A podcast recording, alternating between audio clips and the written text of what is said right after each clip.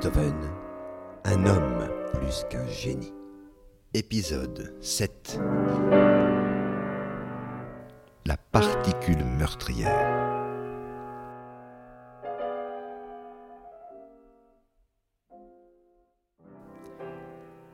Épouvantable.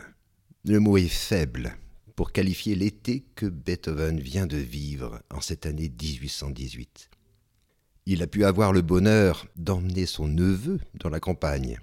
C'était pour lui la possible réalisation de fonder une vie de famille dont il occuperait la place de père. Mais c'était sans compter les domestiques qui avaient déjà retardé ce projet d'installer Karl chez lui. Madame D, qu'il surnomme toujours la vieille, embauchée en juin, a été sensible au sort de l'enfant entre les mains de ce vieil ours célibataire qui enfermait l'enfant chez lui pour qu'il ne rencontre personne, et surtout pas sa mère. Pour répondre à ce triste tableau, elle a permis que l'enfant retrouve justement sa mère, qui de son côté avait appris le départ de Karl du pensionnat et sa présence auprès de son oncle à Mödling. N'est-ce pas que Beethoven avait raison de se méfier de ses domestiques, qui sont de la pire engeance et qui ne cessaient déjà, avant l'arrivée de l'enfant, de comploter dans son dos. De retour à Vienne, c'est encore une domestique qui sera l'origine d'un nouveau problème. À la nuance près que cette fois, et de façon incontestable, la faute en revient à l'enfant. Il l'a insulté, et, en plus, il a volé de l'argent pour s'acheter des sucreries. Il n'est pas besoin d'être fin psychologue pour comprendre, au moins en partie, les agissements de Karl. Comment s'étonner que du haut de ses douze ans, il en vienne à insulter une nouvelle domestique? Depuis qu'il a emménagé chez son oncle, c'est un tel spectacle quotidien qui s'offre à lui. Des insultes, et même de la violence physique à l'égard de ses domestiques. C'est à coup de bouquin, on s'en souvient, à coup de bouquin sur la tête qu'il voulait faire entendre raison à Nanny.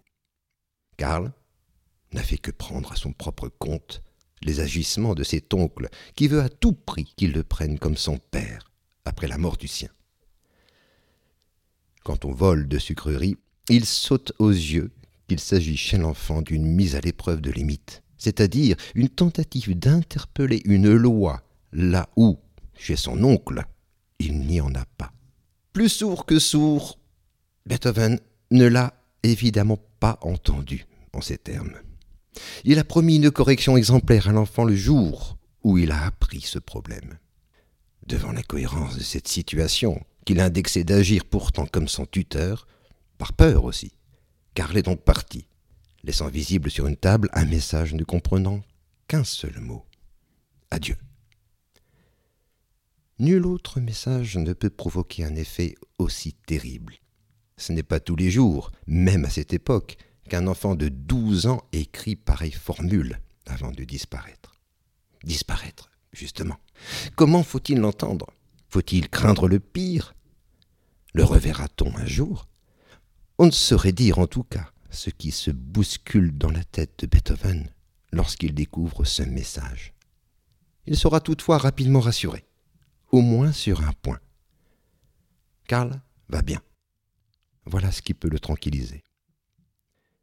Mais, mais il est parti se réfugier chez sa mère. Voilà ce qui ne pouvait être que le pire. En plus, il ne veut pas sortir de chez elle. Il faut avoir recours à la force publique pour l'en déloger. On imagine la scène. L'en déloger Mais pour le mener où? Le ramener de force chez lui, il n'en est évidemment pas question. Fort opportunément, les Giannatasio acceptent de reprendre l'enfant. C'est heureux sur le plan matériel, mais ne saurait être qu'une solution provisoire. C'est l'occasion en tout cas pour Beethoven de trouver des auditeurs à qui crier sa douleur. Car son désarroi en sans doute est sincère. Et on peut croire Fanny Giannatasio quand elle affirme qu'effondré le jour du retour de Karl au pensionnat, il a déclaré entre deux sanglots. Il a honte de moi. Mais l'expression de la détresse de Beethoven n'a qu'un temps. Il n'est pas homme à s'y complaire. Sa colère éclate. Mais elle ne peut porter sur Johanna, puisque c'est chez elle que Karl a trouvé refuge. Elle ne peut porter non plus, on s'en doute, sur l'enfant. Alors, ce seront les Giannatasio eux-mêmes qui en feront les frais. Fanny, toujours, écrit dans son journal. Après les véritables services d'amis que nous lui avons rendus, se comporter ainsi vis-à-vis de nous, cela dépasse vraiment les limites permises de la défiance et du savoir-vivre. Beethoven nous écrit hier soir son mécontentement sur ce que la chambre de Karl n'est pas assez chauffée, que chez lui il n'avait pas d'engelure, ni aux pieds, ni aux mains, que d'ailleurs on avait beaucoup trop ébruité l'affaire, qu'on était déjà trop porté à la grossir. Comment projeter chez l'autre son désarroi? Botte d'emploi. Qui aurait cru que les Giannatasio qui viennent tout de même d'accueillir dans l'urgence l'enfant et entourent Beethoven de leur affection soient les seuls visés dans cette colère? Mais les Giannatasio connaissent les excès de leur illustre hôte, ils lui pardonnent rapidement de telles critiques injustes. Et c'est peut-être face à de telles marques de fidélité en amitié que Beethoven composera, un mois plus tard, une cantate de mariage pour l'épousaille de Nanny, Giannatasio, la sœur de Fanny.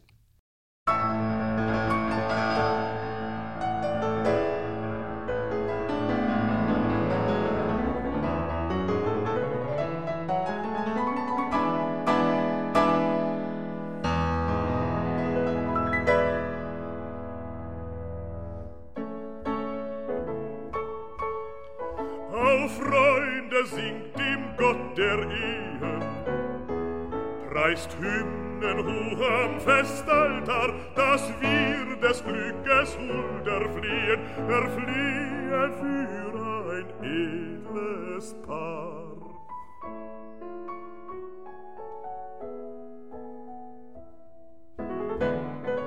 Vor allem lasst ihn frohen Weisen, den würdgen Doppelstamm uns preisen, dem dieses edle Paar entspross, des Ehepaar entspross.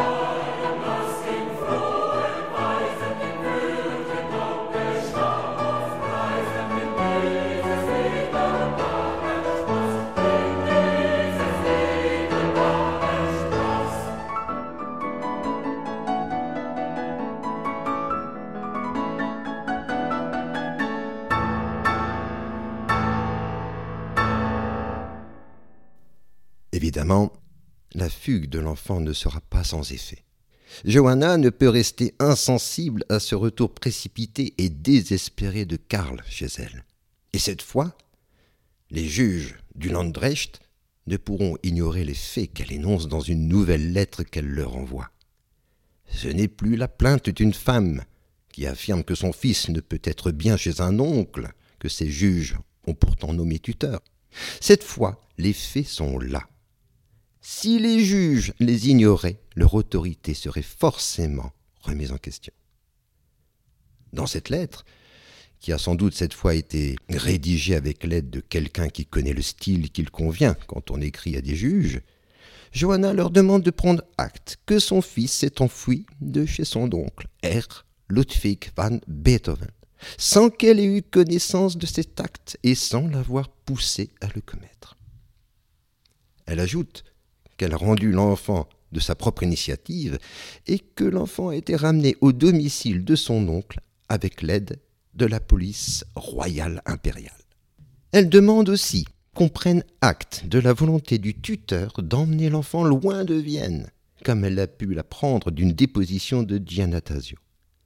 En quoi elle estime nécessaire, pour le bien de l'enfant, que le tuteur soit privé du titre qui lui a été donné par le Conseil supérieur des tutelles, et qu'il lui soit accordé à elle, la mère, de placer son fils au foyer impérial royal, c'est-à-dire un établissement public pour y recevoir une éducation adéquate.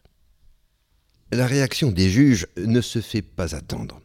Le 11 décembre, comparaissent au tribunal Beethoven, son neveu Karl et Johanna, la mère de celui-ci. Seront auditionnés successivement l'enfant, le tuteur et la mère. Deux questions essentielles seront abordées dans chacun de ces interrogatoires. Les raisons de la fugue de l'enfant d'une part, et ce qu'il convient de décider pour son avenir d'autre part. Karl, tout d'abord. On apprend qu'il a la mention excellent en latin et très bien dans les autres matières. On peut l'en féliciter, mais un tel tableau d'excellence se voit rapidement contredit par une affirmation qui vient un peu plus tard dans l'interrogatoire. Il affirme en effet que les leçons particulières que lui donne un précepteur à la maison de son oncle ne l'avancent strictement à rien. Avec lui, ce précepteur, il n'a pas rattrapé son retard en mathématiques. Si les cours particuliers ne conviennent pas, il faut s'attendre à ce que les choses aillent beaucoup mieux à l'école. Et il le dit d'ailleurs explicitement au juge. Pourtant, on se souvient qu'il a été renvoyé de l'école du père Frelich à Mödling, et les juges le savent. Son explication est simple. L'abbé Frelich, le directeur de l'école, ne l'aimait pas parce qu'il ne se conduisait pas bien dans les rues et qu'il bavardait en classe. Bon, L'enfant excelle dans les langues mortes, en latin en tout cas, mais éprouve des difficultés au moins en mathématiques, la faute aux conditions dans lesquelles l'enseignement se déroule. Les cours particuliers ne lui conviennent pas. Dans un entretien avec un enfant, sachons que ce sont les contradictions qui importent le plus. Ce que Karl semble en tout cas vouloir faire entendre ici, c'est qu'il ne supporte pas de rester seul avec un enseignant. Il lui manque la compagnie de camarades. Plus largement, une vie où il y a des autres autour de lui. Et c'est sans nul doute cette situation qui l'amène à répondre de façon totalement inattendue à la question que lui posent les juges quant au motif de sa fugue. Pourquoi a-t-il quitté son oncle? Il l'a quitté parce que sa mère lui a dit qu'elle l'enverrait dans une école publique. Sa mère le lui a promis, ajoute-t-il, et Joanna le confirmera lorsque ce sera son tour d'être interrogée, ajoutant même qu'elle a déjà l'assurance du comte Dietrich Stein que Karl sera admis au convict et qu'un membre de sa famille, un certain Otchevar, qu'on retrouvera plus loin, prendrait à sa charge les frais de scolarité. À aucun moment, Karl ne mentionne la menace de son oncle, qui semble pourtant avoir été le motif déterminant de sa fugue. Dans les autres réponses qu'il apporte lors de son interrogatoire, il ne l'accable d'ailleurs pas à la question comment son oncle le traite-t-il? Il répond simplement bien. Quoique, un peu plus tard, il dira qu'il est souvent puni, en précisant mais seulement quand il le mérite. Son oncle ne l'aurait maltraité qu'une seule fois, après son retour de chez sa mère. Il aurait été jusqu'à le menacer de l'étrangler les juges apprécieront. Mais l'essentiel pour l'enfant n'est pas là. Quand les juges, avec une finesse d'éléphant, lui posent la question Où préfère-t-il être Chez sa mère ou chez son oncle? Il répond ceci d'essentiel. Il resterait volontiers chez son oncle s'il y avait quelqu'un avec lui, car son oncle entend mal, et on ne peut pas parler avec lui. Il dira encore que quand son oncle n'est pas à la maison, il est tout seul. Il ressort donc de l'interrogatoire de Karl deux choses. Il minimise la maltraitance de son oncle pour le protéger, mais aussi parce qu'il aspire avant tout à ne plus éprouver cette solitude quand il se trouve chez lui. De là s'entend clairement la réponse qu'il a apportée à la question de savoir pourquoi il a fugué. Avec sa mère, il peut s'attendre à se retrouver dans une école normale, non seulement parce que les cours d'un précepteur ne lui sont pas bénéfiques, mais surtout parce qu'il serait avec d'autres, des camarades, comme la grande majorité des enfants de son âge. Beethoven est le second à passer devant les juges. J'évoquerai cependant l'interrogatoire de Johanna avant le sien, et on comprendra plus loin la raison. Le motif qu'elle avance concernant la fugue de son fils se rapproche beaucoup plus clairement des événements. Karl, dit-elle au juge, est venu chez elle parce qu'il avait peur d'être puni, mais aussi parce qu'il n'aime pas vivre chez son oncle. C'est pour cela que, malgré son injonction à retourner chez son tuteur, Karl n'a pas voulu partir de chez elle. Il avait peur surtout d'être maltraité. Et c'est la raison pour laquelle elle a dû elle-même le conduire à la police. Johanna insiste sur le fait que Beethoven ne peut converser avec son pupille à cause de sa surdité. Ce qui amène l'enfant à être seul, surtout qu'il n'y a personne pour s'occuper de lui quand son oncle n'est pas là. D'ailleurs, son hygiène est plus que douteuse. Elle l'a découvert très sale quand il s'est réfugié chez elle, de corps et d'habits. Ses réponses, on le constate, rejoignent celles de son fils, notamment au niveau de la solitude, dont Karl vient de se plaindre devant les juges. De là, la solution serait qu'il soit placé dans une école publique. C'est ce qu'elle avait déjà proposé dans sa lettre au juge du Landrecht. Mais la fin de l'interrogatoire de Johanna admet une question surprenante. Son mari était-il de naissance noble? À cette question, elle répond que son mari et ses deux beaux-frères ont toujours affirmé que oui, et que les documents qui prouvent leur noblesse sont en possession de l'aîné, à savoir Ludwig. Mais celui-ci a été incapable de les trouver, même lorsqu'elle les a réclamés à la mort de son mari. Pourquoi cette question sur la noblesse de son mari? Pour le comprendre, il faut revenir à l'interrogatoire de Beethoven, qui a eu lieu juste avant celui de Johanna. Je ne m'attarderai pas sur ses réponses concernant la fugue de son neveu. Sa version colle avec celle de Johanna, même s'il affirme ne pouvoir s'empêcher de soupçonner celle-ci d'avoir proposé à Karl de venir chez elle. Quant à mettre l'enfant au convict, il y objecte. La surveillance n'y est pas assez stricte, car il y a trop d'élèves. C'est exactement le contraire de ce qu'a pu dire son neveu, qui veut retrouver justement des camarades et sentir un peu moins le poids de la suspicion à son égard ou à l'égard des domestiques à la maison. Mais il est hors de question pour Beethoven de relâcher la surveillance. Et on sait qui est visé alors. La mère, évidemment. Donc, pas question de lycée public. Un précepteur est l'idéal, maintient-il. Là aussi envers et contre ce que pense Karl. Ou alors, et c'est là que vient le plus important, il se dit prêt, après que l'enfant ait passé l'hiver au pensionnat de Giannatasio, à l'envoyer au Mulker Convict, dont il a entendu beaucoup de bien, ou encore, je cite, Si l'enfant avait été de noble naissance, il l'inscrirait au Theresianum, un établissement réservé pour les enfants de la noblesse. Si l'enfant avait été de noble naissance. Beethoven oublie que c'est à des juges du Landrecht qu'il parle, c'est-à-dire des juges chargé des affaires de la noblesse et du clergé. C'est un aveu. Il avance tout naturellement, sans évidemment prendre la mesure de la portée de son propos, qu'il n'est pas de sang noble, et donc, par conséquent, que son affaire du tutelle n'est pas traitée par le bon tribunal.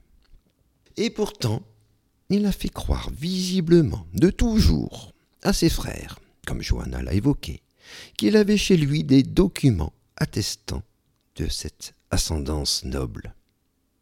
En l'espèce d'un magnifique acte manqué, qui consiste à révéler ce qu'il n'a cessé de cacher, le voilà donc qui, sans le savoir, passe aux aveux. Les juges lui demandent évidemment, immédiatement après cet acte manqué, si lui et son frère appartiennent bien à la noblesse et s'ils possèdent les documents pour en faire foi. À quoi Beethoven doit se résigner à répondre que la particule de son nom, fan, est une préposition hollandaise et ne s'applique pas exclusivement à la noblesse. Non, il ne possède aucun certificat ou preuve attestant qu'il est de naissance noble. Cet acte manqué pourrait lui coûter très cher, car il s'agit ni plus ni moins d'une usurpation de titres nobiliaires. Mais les juges ne s'arrêteront pas sur son cas. Ce qui, on pourrait le croire, n'est pas sans confirmer la partialité de leur jugement à propos du codicille du testament de Karl, le frère du compositeur. En tout cas, faisant fi des éléments qui ressortent des trois interrogatoires, les juges du Landrecht se déclarent incompétents pour traiter cette affaire qui, parce qu'elle ne concerne pas un membre de la noblesse, relève de la magistrature civile. Vise de forme. Cela vaut plus en justice que tout ce qui a pu être entendu. Le dossier sera transféré au Stadtmagistrat, c'est-à-dire le magistrat chargé des affaires civiles.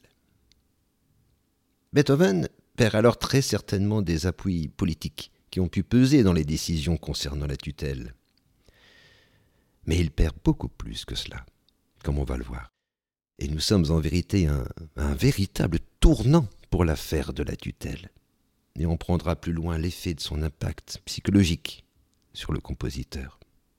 Je voudrais avant cela m'arrêter un instant sur deux témoignages qui arrivent à la cour au moment où ont lieu les interrogatoires.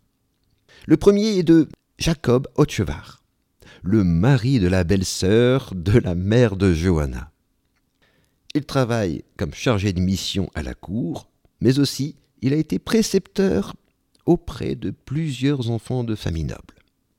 Il sait donc de quoi il parle, et il sait comment formuler les choses au juge. Je n'évoquerai que les éléments principaux de sa longue lettre qui repose sur deux affirmations. 1. Que la veuve Johanna van Beethoven a été injustement privée de toute influence sur son enfant. Et Otchevar ajoute ici finement, en partie à l'insu de cette haute et noble cour. 2 que l'enfant Karl van Beethoven ne peut rester sous l'influence exclusive de son oncle et tuteur, Herr Ludwig van Beethoven, sans danger pour son équilibre et sans crainte de le voir moralement et physiquement perverti. C'est à lui, Otchevar, qu'on doit de connaître la fameuse lettre sans date précisée de Karl, le frère, dans laquelle il était question d'une transaction financière contre la promesse de nommer son frère Ludwig tuteur exclusif de son fils. Et Otchevar ne mâche pas ses mots à propos de ces deux-là. Karl et Ludwig van Beethoven sont des excentriques, dit-il, au moins pour avoir accepté l'un et l'autre une transaction aussi sordide. Mais il poursuit son attaque, en prouvant que, lorsque l'enfant se trouvait dans le pensionnat de Giannatasio, le tuteur a interdit les visites de sa mère, contre la volonté du Hollandrecht qui maintenait clairement la possibilité pour celle-ci de rendre visite à son fils de temps en temps. De tout cela, l'état dans lequel lui-même a pu voir l'enfant est plus qu'inquiétant. Je le cite. J'ai eu personnellement l'occasion d'observer le jeune Karl van Beethoven, une fois récemment, alors qu'il s'était enfui de chez son gardien et je suis ainsi en mesure de présenter à cette cour les tristes résultats de mes propres déductions guidées par mon expérience. Je déclare donc que le jeune Karl van Beethoven n'est pas bien soigné physiquement. Ses mains et ses pieds sont gelés. Il n'a pas de vêtements d'hiver. Il semble ne pas changer de linge pendant des semaines. Comme mouchoir, il a souvent un morceau de papier buvard. Étant donné que Hermann Beethoven est célibataire, personne ne s'occupe, semble-t-il, de la propreté corporelle et vestimentaire de l'enfant. Voilà pour l'état physique dans lequel se trouve Karl. Quant à sa santé morale, Otchevar se réfère au second témoignage envoyé à la cour et dont il a connaissance, celui du fameux père Fröhlich, le directeur de l'école de Mödling, qui, on s'en souvient, a renvoyé Karl de son établissement. Il était question de bavardage en classe et de conduite irrespectueuse dans les rues. Ce qu'apporte ici le père Fröhlich va beaucoup plus loin. Là aussi, je citerai l'essentiel. Une grande inimitié existe entre Ludwig van Beethoven et la mère du jeune Karl, au point que le jeune Karl van Beethoven pour se faire aimer de son oncle, traite sa mère des noms les plus insultants, qu'il écrit sur le papier ou qu'il hurle à l'oreille du sourd. Ludwig van Beethoven exprime alors une joie extrême et crie bravo au violateur du quatrième commandement. Ceci, Karl van Beethoven me l'a dit lui-même.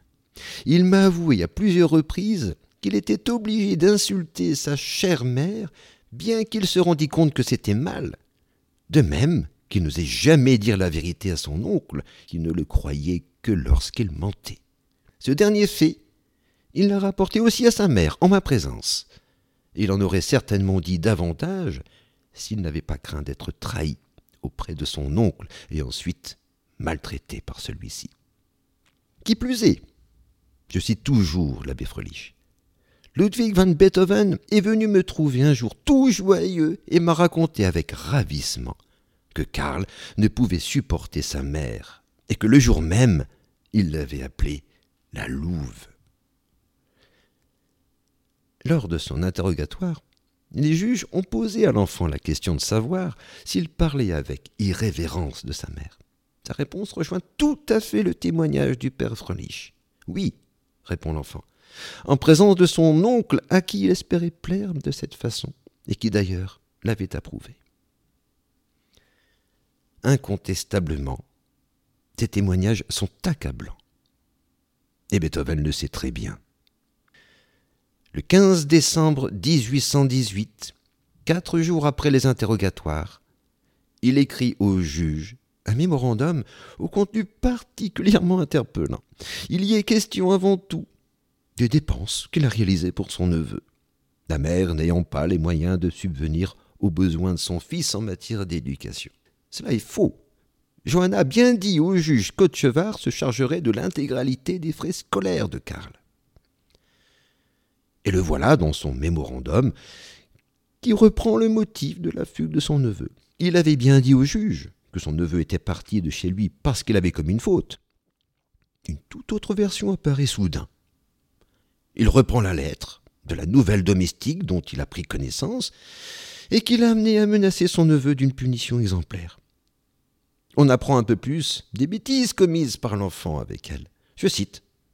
On y lit, par exemple, le fait que mon pupille aurait presque arraché la sonnette du concierge, qu'il aurait mis un chapon dans le bûcher où l'animal aurait été étouffé, qu'il aurait gardé trente kreutzer de monnaie d'une course pour s'acheter des sucreries, qu'il aurait injurié les domestiques, etc. Il traite ce propos de tissu de racontars vulgaires et exagérés. Mais Beethoven va plus loin. Cette lettre a été écrite dans l'intention de le pousser à reprocher sa conduite à son neveu. Il ne l'aurait découverte qu'après le départ de Karl. Donc, si Karl a fugué, c'est parce que ses domestiques a voulu lui faire peur à l'endroit d'une punition qui pourrait l'attendre. Cela est donc une machination pour éloigner l'enfant de lui. Et il n'hésite pas à parler de preuves à ce titre. Assurément, il ne semble pas trop savoir ce qu'une preuve veut dire en matière juridique. Faut-il une autre? Je le cite encore. Comment, je vous le demande, des domestiques se seraient-ils permis d'entretenir une correspondance concernant la conduite de mon neveu avec des tiers d'un rang supérieur au leur? Mais tout peut rentrer désormais dans l'ordre, ajoute-t-il. Karl a compris, et il se repent. Et, je cite une nouvelle fois, il ne demande qu'à avoir le droit de rester avec moi. On s'en souvient, car a dit exactement le contraire. Une telle lettre transpire la révolte anarchique et le désespoir, tant les contradictions sont énormes. Il semble bien que Beethoven ne soit pas ici dans le calcul. Il ne ment sans doute pas lorsqu'il affirme au juge qu'il ne dit dans cette lettre que la plus stricte vérité, qui est garantie par mes opinions en général et ma réputation de moralité. On demandera peut-être ce que le père Frelich en pense de sa morale. Le 18 décembre 1818, il lui est signifié que c'est désormais au Stadtmagistrat que reviendra la charge de traiter cette affaire de tutelle. C'est une chute terrible pour Beethoven. Les appuis sur lesquels il pouvait jusqu'alors compter au niveau du Landrecht disparaissent. Mais il y a plus grave.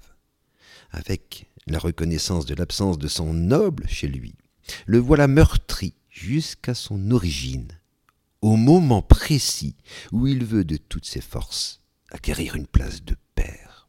La partie pourrait sembler perdue. Mais ne s'appelle pas Beethoven qui veut, car c'est bien de cela qu'il s'agit pour lui. Faire valoir un nom qui en appelle à ses origines. Le nom de père s'entend.